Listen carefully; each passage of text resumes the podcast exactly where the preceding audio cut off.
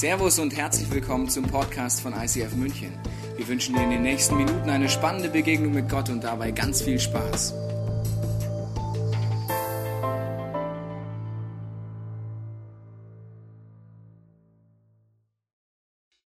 Wir wollen heute tiefer einsteigen ich habe dir etwas mitgebracht zum Anfang, nämlich den Roger Ferrero.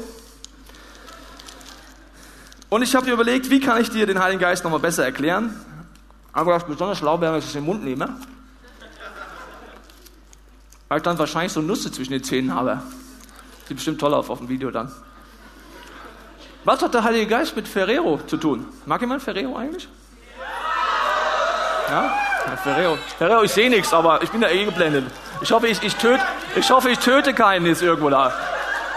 Ja, hier? Ist wie Fasching, ist super, ey. Da hinten, komm, hier. Komm. Wo, wo seid ihr alle? Kölle Alaf! Kölle Alaf! Hier, wo sind Menschen? Ja, da sehe ich was. Da, da. Auch die ersten drei ging was. Und jetzt?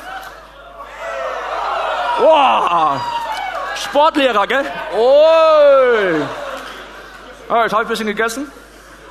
Die jetzt habt, nehmt den Mund. Damit ihr das Heilige Geisterlebnis mit mir teilen könnt, das ich jetzt mit euch vorhabe. Also, kleiner Witz am Anfang. Äh, eine Oma steigt beim MVV im Bus ein, immer auf der kleinen Linie. Boah. Wenn ein Wasser haben.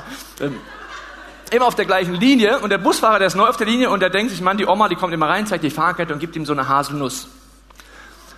Nach einer Woche sagt er so, ja, gute Frau, also Sie müssen nur die Fahrkarte zeigen, Sie müssen nicht mir eine Haselnuss geben. Sagt sie, ja, junger Mann, ich mag ja diese Ferrero Rocher so gern. Aber die Nuss, die schaffe ich einfach nicht mehr.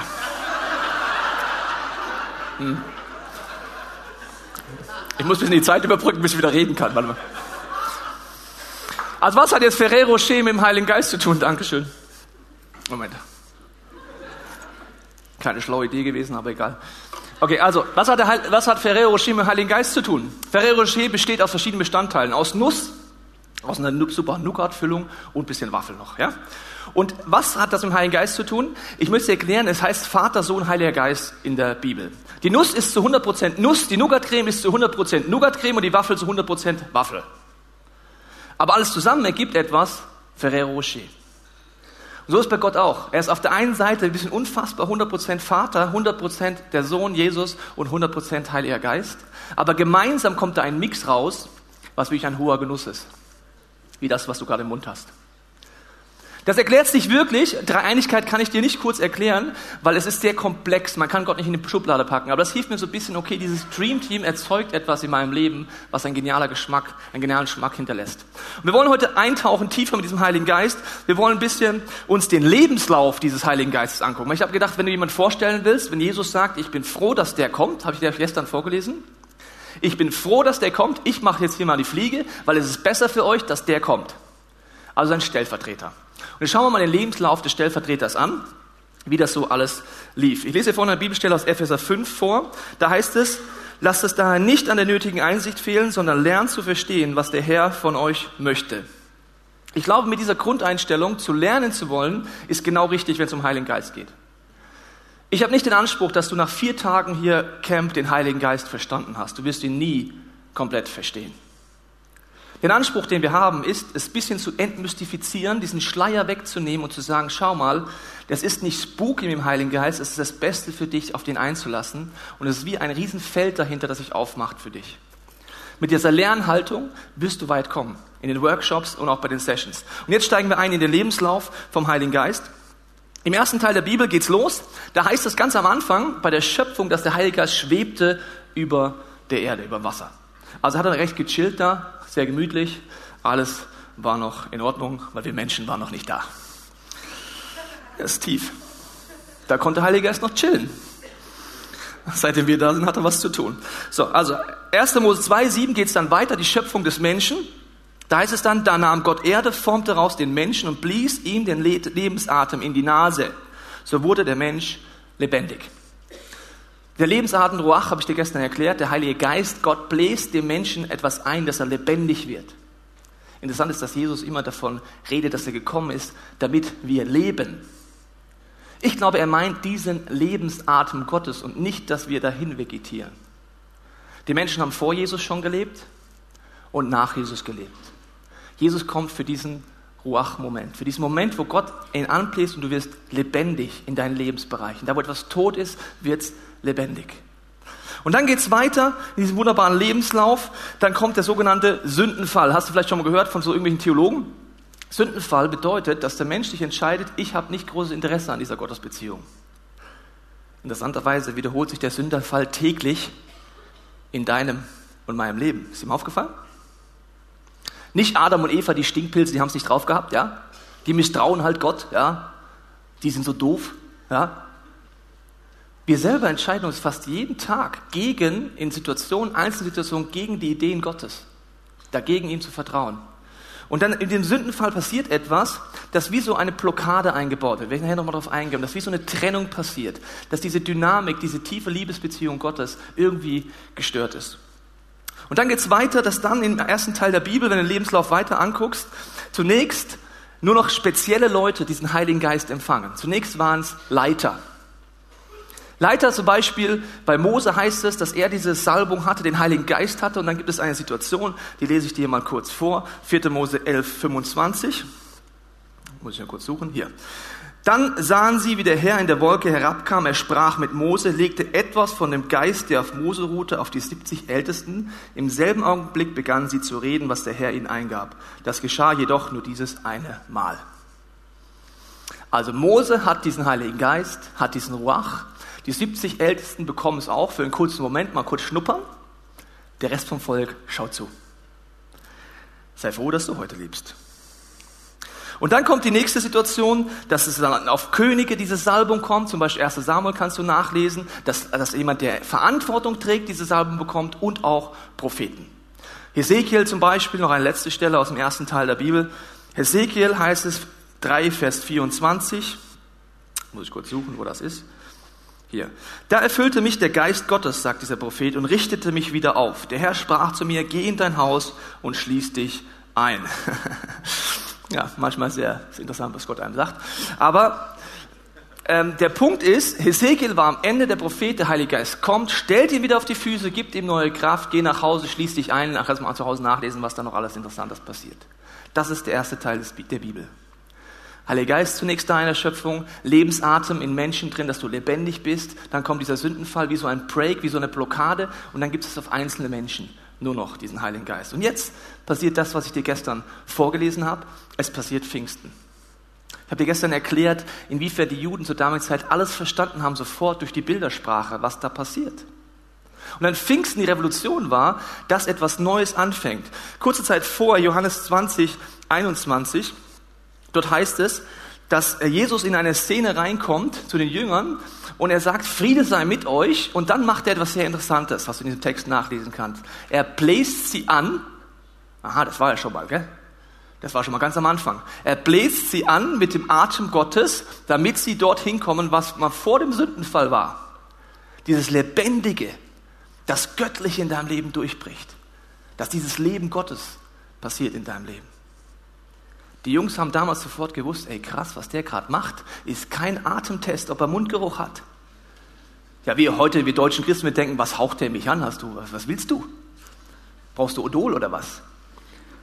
Die wussten sofort, der macht jetzt das Gleiche, was Gott damals gemacht hat, als er den Menschen geschaffen hat. Jesus gibt das uns allen, ja. Und dann kann man ja denken, ja, da wäre ich wieder gern dabei gewesen, habe ich dir gestern ja schon gesagt.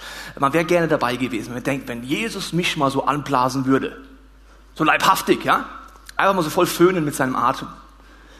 Dann wäre ich für den Rest meines Lebens erfüllt. Ich würde nie wieder zweifeln. Ich hätte nie wieder Ängste. Ich brauche nur einen so einen Heiligen Geist-Moment. Eine Konferenz. Ein United Camp. Ein Kar-Samstag und dann kommt das alles so und dann ruach, ruf. Und dann ist das ein Selbstläufer. Interessant, bei den Jüngern war es nicht so. Einige Tage später sitzen sie verängstigt alle zusammen in einem Raum. Das heißt 150 Leute, ja, nette Truppe. Sie saßen zusammen und hatten wirklich die Hosen voll.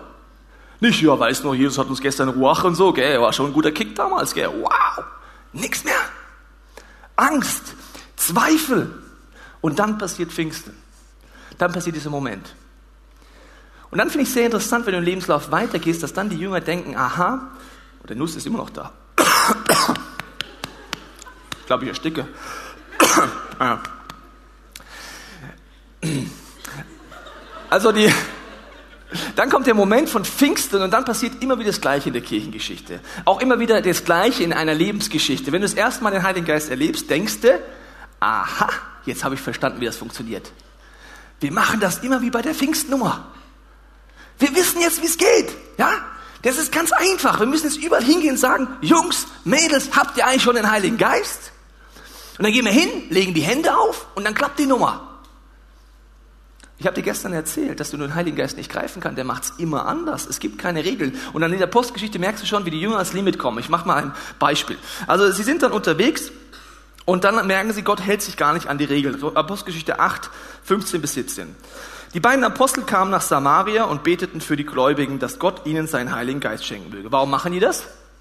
Gestern Pfingsten erlebt. Wichtig, Heiliger Geist, muss da kommen. Denn bisher hatte keiner von ihnen den Geist empfangen, obwohl sie auf den Namen des Herrn Jesus getauft wurden. Für alle Theologen, die behaupten, es ist ein Automatismus, bisschen ein Widerspruch hier. Als ihnen aber die Apostel die Hände auflegten, empfingen sie den Heiligen Geist. Wir haben es verstanden. Ist ganz simpel. Wir gehen einfach hin und sagen, habt ihr schon den Heiligen Geist, liebe Freunde? Nö, kommt her, Hand drauf und dann, Shalom, kommt der Heilige Geist. Jetzt kommt die nächste Situation, ja? Hast du das Bild? Weil sie denken jetzt immer, das ist ganz normal, wir können das Ding planen. Ich mache eine Predigt, Petrus macht eine Predigt, Johannes, du machst ein bisschen Musik, ja? Und dann, wenn du fertig bist, holen wir nach vorne und legen die Hände auf. So klappt das mit dem Heiligen Geist. Und dann kommt die nächste Szene, wo es dann heißt, äh, Petrus ist unterwegs und jetzt wird's lustig. Petrus hatte seine Rede noch nicht beendet, da wurden alle, die zuhörten, mit dem Heiligen Geist erfüllt. Ich stelle mir Petrus so vor, gell? der hat das Programming perfekt geplant. Erst predigen, Aufruf nach vorne, Hände auflegen und dann preacht er gerade irgendwas und auf einmal fangen alle an, sind erfüllt vom Heiligen Geist, denken sich, hallo, das haben wir nicht so geplant. Das geht zwar nicht, Heiliger Geist, warum kommst denn du jetzt? Wir haben gesagt, E-Moll, A-Moll, bei dem Lied am Ende, beim Refocus, da musst du kommen, Heiliger Geist. Du kannst doch nicht hier während der Predigt kommen, spinnst du? Der Heilige Geist, der hält sich einfach an keine Regeln. Der macht, was er will. Und dann gibt es noch andere Szenen, kannst nachgucken, die kommen immer mehr ans Limit, die Jungs, weil sie merken, Mann, ich muss einfach Gott fragen, was er tun will, wie er es tun will. Gemeinsam von allen Szenen ist immer nur der Punkt. Sie fragen die Leute, hast du den Heiligen Geist empfangen? Ja oder nein? Und das Interessante ist, dass die Leute immer eine klare Antwort hatten. Ja oder nein. Weiß nicht, gab es nicht. Das heißt, der Heilige Geist hält sich nicht an die Regeln. Das sind Momente, zum Beispiel in einer Predigt, der Heilige Geist ist nicht von Tobias Teichen abhängig, dass er die Predigt abschließt. Der kann während der Predigt mit einem Nebensatz von mir in deinem Leben etwas auslösen, was komplett etwas anderes ist. Das finde ich immer faszinierend. Manchmal kommen Leute nach vorne und sagen, Mensch, Tobi, heute die Predigt, das und das hat, hast du da gesagt und das ist in meinem Leben passiert. Und ich denke mir, das habe ich gar nicht gesagt. Das ist ein cooler Gedanke. Den hätte ich gern gesagt. Der Heilige Geist macht sein Ding mit dir. Gestern, heute, morgen, wenn du sagst, er darf es auch machen in deinem Leben. Und jetzt nochmal zu dem Punkt, dass alle wussten, ja oder nein. Das war die Gemeinsamkeit. Alle wussten, es gibt so einen Moment in meinem Leben, wo ich es festmachen kann. Keiner in diesem Apostelgeschichte hatte die Theologie, es ist ein Automatismus. Lass dich taufen und du hast auch den Heiligen Geist. Keiner hatte die Gedanken, naja, der Heilige Geist, den gibt es ja gar nicht mehr. Der ist ja bei der Schöpfung ausgestorben. Und jetzt haben die Apostel ihn noch und sonst keiner. Es gibt ja die buntesten Theologien im Christentum. Aber wenn die Bibel durchliest, es gab immer ein Ja, ein Nein. Ein Moment, wo du sagst, es stimmt, egal ob es spektakulär war oder nicht. Ich weiß, dass der Heilige Geist in meinem Leben ist und ich merke, dass er durch mich durch anfängt zu wirken. Ich bin kein emotionaler Mensch. Mein Momentum mit dem Heiligen Geist war nicht weinen, rumtanzen, Freudensaufbrüche. Für mich war das etwas, wo ich gesagt habe, Heiliger Geist, das steht in der Bibel. Jesus, wenn wir dich bitten, dass du uns den Heiligen Geist gibst, dann gibst du ihn uns. Und ich bitte dich jetzt, dass du mein Leben erfüllst. Komm in mein Leben, du darfst alles tun, was du möchtest. Diese Momente waren in meinem Leben nicht spektakulär, aber die Folgen schon. Die Autorität, die in meinem Leben immer mehr zugenommen hat, die Power, die zugenommen hat. Und die Momente, wo ich gemerkt habe, krass, dieser Gott wirkt ja wirklich übernatürlich durch mein Leben. Ich bin immer noch unemotional. Vielleicht ändert sich irgendwann. Ja? Vielleicht kommt irgendwann der Moment, wo ich, ich beneide Menschen, die rumjumpen können in so einer Worship Night. Ich stehe in der Worship Night und sage, danke Gott. Cool Gott. Wow Gott. Und neben mir Leute, wow! Ja, ich denke mir, Mann, ich will es auch gerne. Ich habe das nicht. Also wenn du daran misst, ob du den Heiligen Geist hast an Emotionen, dann habe ich ihn gar nicht. 0,0 minus 100. Aber den Heiligen Geist misst die Bibel nicht an Emotionen. In der Bibel siehst du nirgends und sie sagten, wow, ich fühle mich so gut. Mann, diese Heilige Geistkonferenz hier, Petrus, da komme ich morgen wieder. Das ist so ein neumodischer Christenschmarrn. Dass es um Emotionen geht. Emotionen sind eine Folge von Ja. Aber der Heilige Geist ist etwas, wo du es an den Früchten merkst. Jesus sagt, an den Früchten wirst du es erkennen. Ob du merkst, dass dieser Geist in dir wirken darf, ob du ihm Raum gibst. Und jetzt ist der Punkt, wenn ich darüber nachdenke, okay, habe ich den Moment oder habe ich ihn nicht, dann ist heute die Möglichkeit, wenn du sagst, ich kenne ihn nicht, heute die Entscheidung zu treffen, Jesus, hier bin ich. Ich möchte, dass du mich erfüllst. Jesus, du bist der, der den Heiligen Geist tauft. Mach das heute. Jetzt gibt es auch so ein paar Punkte, mit denen ich noch kurz darauf eingehen möchte, die dich daran hindern können. Vielleicht hast du diese Entscheidung mal getroffen und merkst, am Anfang war das so wie so ein Flow und jetzt kommt dir so vor, wie wenn es nicht mehr nur so tröpfeln würde. Jesus nimmt das Bild mal, er sagt, wer Durst hat, der soll zu mir kommen, um zu trinken und ich werde ihm den Heiligen Geist geben. Und ich möchte Sie kurz an diesem Bild hier zeigen. Hier habe ich eine wunderschöne Regenrinne dir aufgebaut und ich habe Wasser mitgebracht, zum Beispiel Durst. Das Problem ist, wenn es hier Gott ist, da unten bist du, die graue Box, tut mir leid, das bist jetzt du. So. Und es kommt hier oben Heiliger Geist und der Punkt ist nicht, dass es zu wenig Heiliger Geist auf der Welt gibt oder dass Gott zu klein ist. Aber manchmal kann es dir so vorkommen, dass Gott da schüttet und schüttet und schüttet, ja. Aber da unten kommt nur so, naja, so ein Rinnsal manchmal raus. Es ist nicht so, dass nichts kommt, aber wie so ein Rinnsal. Und das sind, glaube ich, Blockaden, die dich daran hindern können, mit diesem Heiligen Geist durchzutaten. Zum Beispiel die erste Blockade ist Sünde. Das sind Situationen in deinem Leben, wo du sagst, ich lebe in Kompromissen. Was die ersten Jünger gemeinsam haben, sie haben ganze Sache gemacht. Sie waren nicht perfekt, sie haben versagt, ja. Sie sind immer wieder zu diesem Kreuz gegangen, wie gestern Abend, und gesagt, Jesus, vergib mir. Aber sie hatten das Herz, Gott, ich möchte, dass dein Wille geschieht. Und Sünde bedeutet, ich bleibe dauerhaft in Kompromissen. Ich finde es immer wieder faszinierend, zum Beispiel auf unseren Get Free Weekends, da fasten wir drei Tage vorher und da gibt es so einen Moment, wo du deinen ganzen geistlichen und emotionalen Müll bei Gott lässt. Und wenn du es noch nie gemacht hast, dann weißt du jetzt nicht, von was ich rede. Wenn schon, dann weißt du sehr schnell, dass das stimmt. Diesen Flow mit dem Heiligen Geist auf dem Get Free Weekend habe ich im Alltag auf dem Level sonst nicht immer. Die Kommunikation, die möglich wird, die Nähe, die Power. Wenn ich diese Blockaden wegräume, sage Sünde, ich bringe sie zu dir, Jesus, nimm sie weg, nimm diese Blockade weg. Wenn du in dauerhaften Kompromissen lebst, kann es sein, dass der Heilige Geist noch wirkt, aber nur so ein bisschen tröpfchenweise noch ankommt.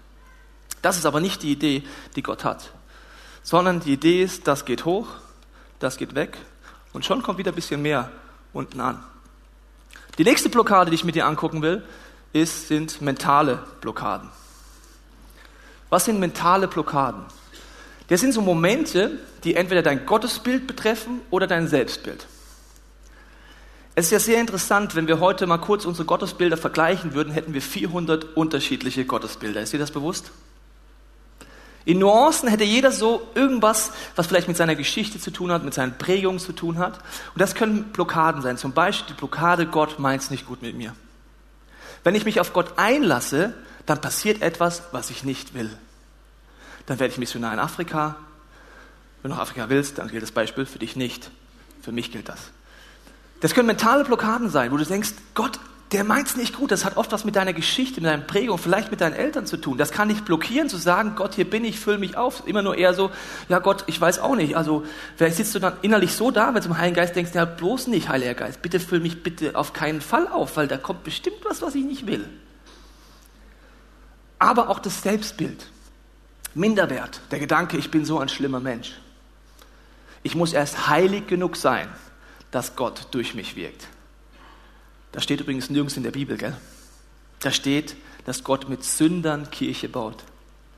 Mit Leuten, die wissen, dass sie Sünder sind, die ehrlich sind und sagen, Gott, ich brauche Vergebung. Mit denen baut er die Kirche. Mentale Blockaden können dich davor abhalten, mit Gott durchzustarten. Wenn die weg wären, ja, super, fließt schon ein bisschen schneller, ja, kommt schon ein bisschen mehr unten an, ein bisschen schneller. Und dann gibt es natürlich weitere Blockaden, wie zum Beispiel die, eine sehr beliebte Blockade, Theologie. Wow, was für eine Blockade. Ich habe ein paar Sachen dir aufgezählt, ja. Zum Beispiel, das ist so der Museumsglaube. Früher bei den Aposteln gab es den Heiligen Geist. Dann ist er gestorben, die arme Sau. Und heute gibt's ihn halt nicht mehr. Der ist halt im Himmel jetzt. Der chillt wieder wie damals über der Schöpfung, über dem Wasser. Das ist ihm zu anstrengend geworden mit uns Losern hier unten. Der ist wieder da oben. Ich übertreibe es jetzt ein bisschen, gell? Das ist eine Theologie, die kann mich abhalten. Und Theologie ist, dass man erst heilig sein muss, damit Gott einen benutzt. Oder ich weiß nicht, welche Theologien es bei dir sind, kannst du reflektieren. Was hält dich davon ab? Und wieder, wenn wir die wegräumen würden, kommt hier immer die gleiche Menge oben, gell? Der Heilige Geist gibt's nicht bei einem mehr und beim anderen weniger. Das ist die Revolution von Pfingsten. Als die Feuerflammen kommen auf die Leute, da hat nicht Petrus so eine Flamme und Matthäus so ein Feuerzeuglein. Der Johannes, so eine Flamme! Da flammt fast alles oben raus, so wie bei mir im Physikunterricht mal. Ich habe mal einen Versuch gemacht.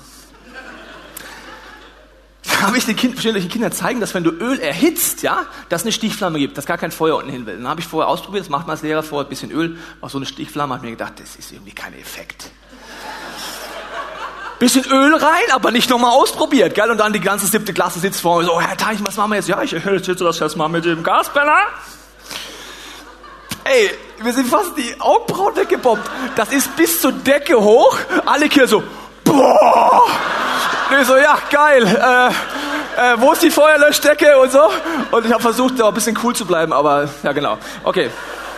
Also so ist es nicht, kleine und große Flamme, sondern alle gleich. Okay, jetzt nochmal hier zurück zu diesem Wasser. Jetzt können natürlich noch Sachen kommen, die dich limitieren, sind soziale Hürden. Soziale Hürden sind Dinge, dass du denkst oder Angst hast davor, wie stehe ich da, wenn ich mich Gott zur Verfügung stelle. Das ist eines meiner größten Hürden in meinem Leben. Menschenfurcht. Denkst du, ja, du stehst auf der Bühne, du hast keine Menschenfurcht. Menschenfurcht merkst du nicht auf der Bühne, die merkst du im Eins zu Eins. Die merkst du auf deiner Arbeitsstelle, bei deinem Chef, bei deinem Nachbar.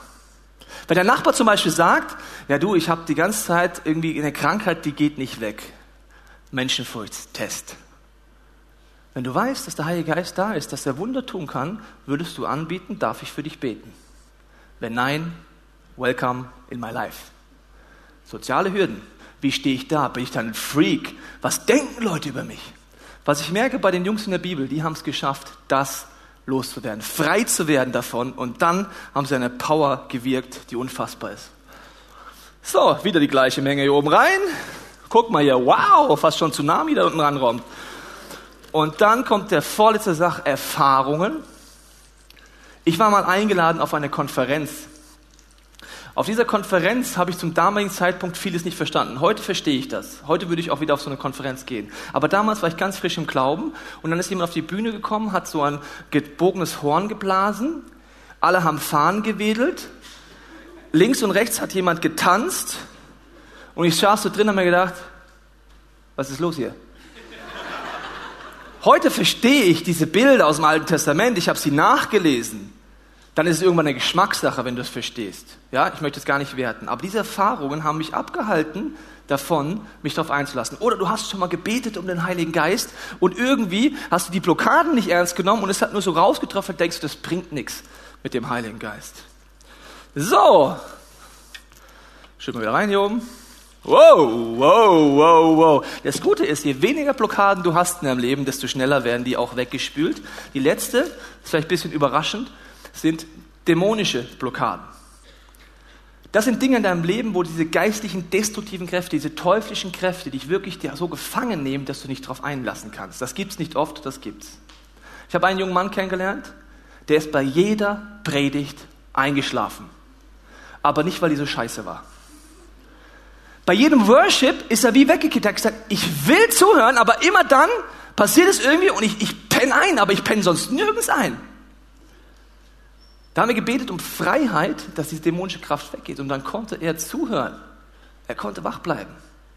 Das gibt es nicht ganz so oft, aber es kann sein. Bis dahin, dass man, seinen Mund nicht aufkriegt. Das hatte ich auch einmal, sagt jemand, ich wünsche mir den Heiligen Geist, aber ich kann es irgendwie nicht sagen. Ich kann das Gott nicht sagen. Dann haben wir gebetet, Jesus, wir lösen jetzt diese Zunge, dass diese Person das tun kann, was sie will. Und hat gebetet und es ist passiert. Ich habe nicht den Anspruch, dass das alle Hürden sind, die es gibt. Es gibt bestimmt auch noch andere. Aber entscheidend finde ich wieder die gleiche Menge hier oben rein. und es fließt durch. Das Problem in deinem Leben ist nicht, dass es so wenig Heiligen Geist gibt. Das Problem in deinem Leben ist nicht, dass wir unterschiedlich viel bekommen. Das Problem ist, ob wir Blockaden angehen. Und ich glaube, wenn wir Blockaden angehen, dann wird Kommunikation wieder funktionieren. Gott lädt dich ein, eine Liebesbeziehung zu haben, wo der Heilige Geist fließt, wo du natürlich Erlebnisse hast, aber mit dem Ziel, dass Gott durch dich durch anfängt zu wirken, dass dieses Wasser, sagt Jesus, du wirst selber eine Quelle werden, durch die durch dein Leben durch andere Menschen diesen Gott kennenlernen werden und verändert werden. Am Ende vom Tag kommt deswegen der Heilige Geist an Pfingsten. Nicht für einen Kick. Nicht für ein schönes Pfingsterlebnis. Nicht für den Moment, dass die, äh, die Jünger erleben, wow, ich kann in einer anderen Sprache reden. Die konnte ich gerade eben nicht. Woo, jetzt kann ich sie. Sondern dafür, dass Menschen dazuhören, sagen, was sollen wir tun? Und sie erzählen ihnen von diesem Jesus und sie haben eine Autorität, die unfassbar ist. Kommunikation wird möglich. Ich möchte jetzt einladen, wenn in den nächsten Minuten einfach ehrlich zu werden in deinem Leben. Wenn Jesus sagt, wer Durst hat, soll zu mir kommen. Dann frag dich, hast du Durst? Und bist du bereit, ein Experiment zu machen? Erst recht, wenn du sagst, wenn du mich fragen würdest, hast du schon an so ein Erlebnis gehabt, ja oder nein, würde ich sagen, weiß ich nicht. Erst recht dann, zu sagen, vielleicht in dem nächsten Song, Jesus, hier bin ich. Zeig mir, ob es Blockaden gibt in meinem Leben. Egal welche Blockade ich dir aufgezählt habe, jede Blockade kann Jesus lösen. Er ist an Ostern an diesem Kreuz gestorben, dass egal wie deine Erfahrungen sind, egal wie deine Gottesbilder sind, Egal welche mentalen Blockaden, egal welche Sünde, egal was dämonisch da ist, ganz egal was ist, Jesus sagt, es ist vollbracht. Ich kann dir alles wegnehmen, wenn du zu mir kommst. Vielleicht wirst du in dem nächsten Song ganz konkret sagen, Jesus, diese Blockade möchte ich nicht mehr. Mein Gottesbild limitiert mich. Ich merke tief in mir drin, ich kann dir nicht vertrauen, aber ich weiß auch irgendwie, ich könnte es, aber irgendwie kann ich es nicht. Nimm mir diesen Schleier weg von den Augen. Vielleicht ist es für dich dran, heute auch wieder nach hinten zu gehen, wo unsere Gebetsecke ist, die gar keine Ecke ist, aber da hinten steht Gebetsecke. Da ist unser Team wieder und da kannst du hingehen und sagen, bete für mich, dass die Blockade weggeht. Bete für mich, dass dieser Heilige Geist kommt. Und wir werden jetzt ein Lied hören, das heißt Lead me to the cross. Führ mich zu diesem Kreuz, Gott. Nimm Blockaden weg und danach werde ich beten, dass du neu oder zum ersten Mal von diesem Heiligen Geist erfüllt wirst mit dem Ziel, dass du eine Quelle wirst für andere Menschen. Der Song ist für dich, um mit Jesus ins Gespräch zu kommen und zu entscheiden, was du dann in den nächsten gesungenen Gebeten für Schritte gehen möchtest.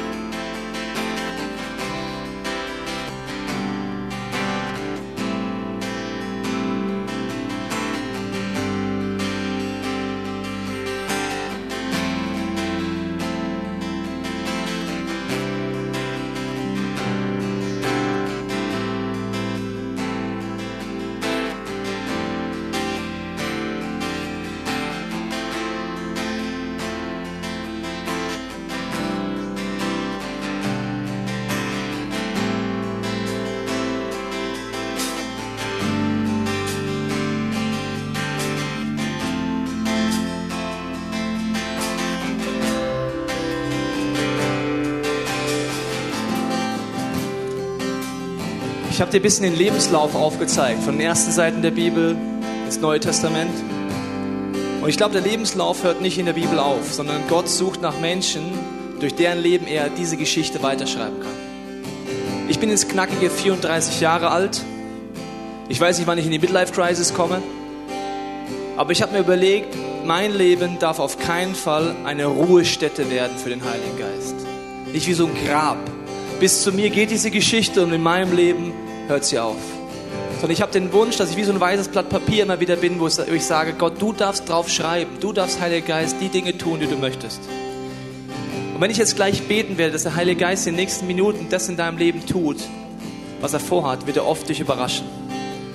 Als ich das erste Mal dieses Experiment gemacht habe, gesagt habe, Heiliger Geist, erfüll mich, dachte ich, ich gehe da einfach hin und bete einfach, dass ich dann einfach in einer anderen Sprache rede. Ich wollte wie so einen Gottesbeweis haben. Der Heilige Geist hat dann einfach was ganz anderes gemacht. Er hat mir während zwei Stunden vor meinem inneren Auge gezeigt, dass die Sündenblockade die größte Blockade in meinem Leben war. Zwei Stunden vor meinem inneren Auge habe ich gesehen, wo ich überall Vergebung bräuchte, wo ich versagt habe. Nach diesen zwei Stunden habe ich das Kreuz in einer Dimension erlebt wie niemals zuvor. Deswegen der Heilige Geist wird Dinge tun, die sind gut in deinem Leben. Und deswegen möchte ich jetzt beten. Und wenn du möchtest, kannst du dazu aufstehen. Und als Symbol, wenn du sagst, du möchtest neu oder zum ersten Mal den Heiligen Geist, wie deine Hände öffnen vor deinem Körper. Mir helfen so Symbole einfach. Ich sage, Gott, hier bin ich, füll du mich auf. Du darfst mich füllen. Und dafür werde ich jetzt gleich beten. Und dann wirst du die nächsten Minuten Zeit haben, einfach das zu tun, was du auf dem Herzen hast. Wenn du Sehnsucht danach hast, kannst du dazu aufstehen und deine Hände so vor dir öffnen als Symbol dafür, dass du diesen Heiligen Geist neu oder in neuen Dimensionen möchtest.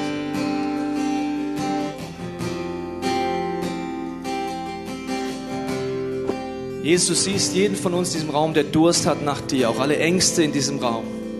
Und ich binde jetzt diesen Geist der Angst.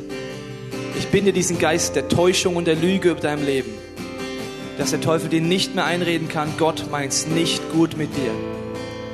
Sondern er hat gesagt, wenn du mich um den Heiligen Geist bittest, dann kommt nur der Heilige Geist, nichts Destruktives.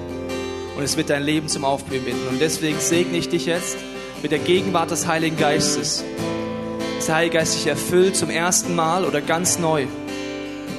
Heiliger Geist, ich bete, dass unser Leben herabfällt und dass wir diesen Moment haben, wo wir wissen, heute ist dieser Moment, wo wir sagen werden in Zukunft, wenn uns jemand fragt, hast du den Heiligen Geist empfangen? Dann sagen wir ja, am Ostersamstag in Ruhpolding. Und ich danke dir, Heiliger Geist, dass du uns jetzt an die Hand nimmst, dass du jetzt wirkst.